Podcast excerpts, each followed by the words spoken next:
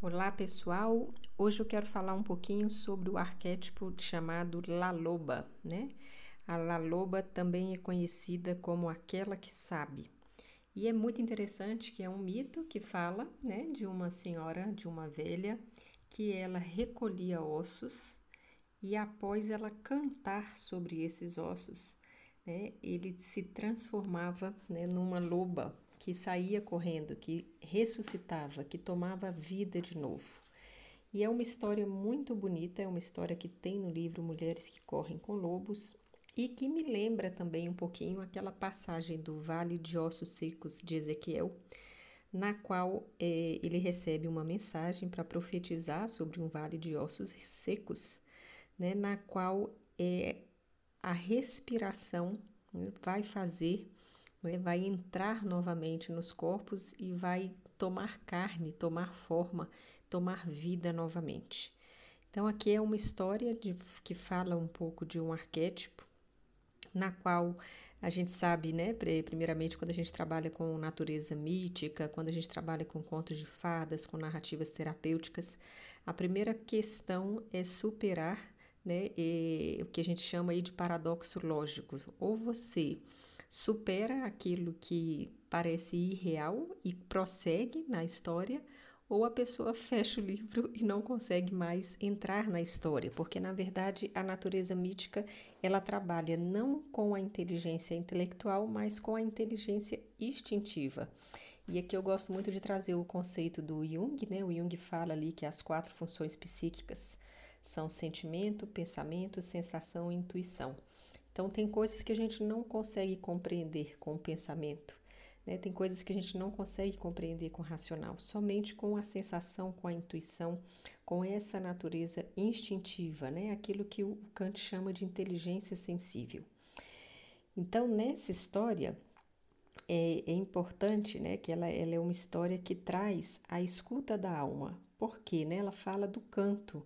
Então, cantar é ali é a voz da alma, é trazer formas construtivas de ressuscitar partes nossas que estão mortas. Então, quando fazemos coisas que vão alimentar né, os nossos instintos, seja meditar, eh, dançar, eh, escrever, né, pintar, regar, rezar, fazer jardinagem, cantar, o que, que alimenta a sua alma?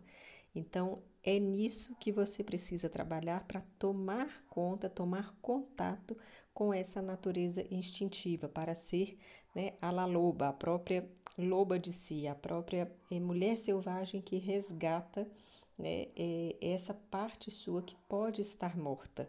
Né? Seja, né, às vezes, um filho que a gente perdeu e, e não consegue superar o luto, seja algum fracasso financeiro que foi muito forte e agora não, não é mais possível confiar nas parcerias e na sociedade, seja um casamento que acabou e muitas vezes a pessoa eh, não acredita mais no amor e nos relacionamentos, né? Isso muitas vezes aniquila a nossa alma, uma parte nossa morre, né? Então, eh, a história também fala da importância da escuta, que nós temos três escutas, né? Aquela escuta do cotidiano, de ouvir coisas triviais, a escuta do aprender, quando você vai aprender uma coisa nova, e a escuta da arte, que é essa escuta que entra em contato com a alma.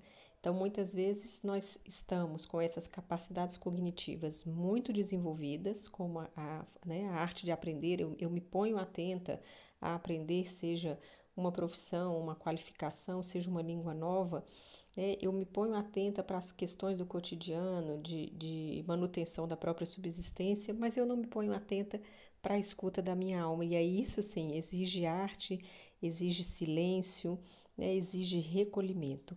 E quando entramos em contato, então, com a Laloba, né, que é o arquétipo daquela que sabe, né, que podemos também entender como o inconsciente coletivo, se fosse trazer aqui o conceito do Jung, né? Ou aquilo que está dentro de nós, a presença, né? Que a, a, a velha ali, né? Que aparece como uma mulher sábia.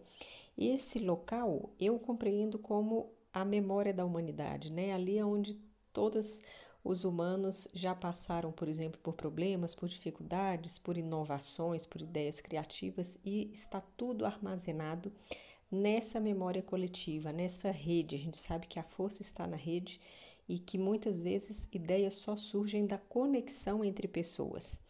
Então, nesse espaço, nessa memória, né, nessa La Loba, nesse arquétipo da mulher selvagem, é onde estão as ideias, as imagens, é onde acontecem os milagres, as renovações, as iniciações, a criatividade, né, a, a investigação, a iluminação. Então, esse conto, a La Loba, traz né, a importância de cantarmos, e aqui a importância, na verdade, de estarmos em contato com a natureza instintiva, estarmos em contato com a nossa alma, né, para que possamos ouvir então, que é o que a gente chama a voz do espírito, a voz que vem de cima, né, aquilo que nos guia, aquilo que nos orienta, né, dentro aí eh, a gente pode entender como outros arquétipos maiores, como a justiça, a ética, né, a, a busca pela sabedoria, pela inteligência, pelo conhecimento, mas buscarmos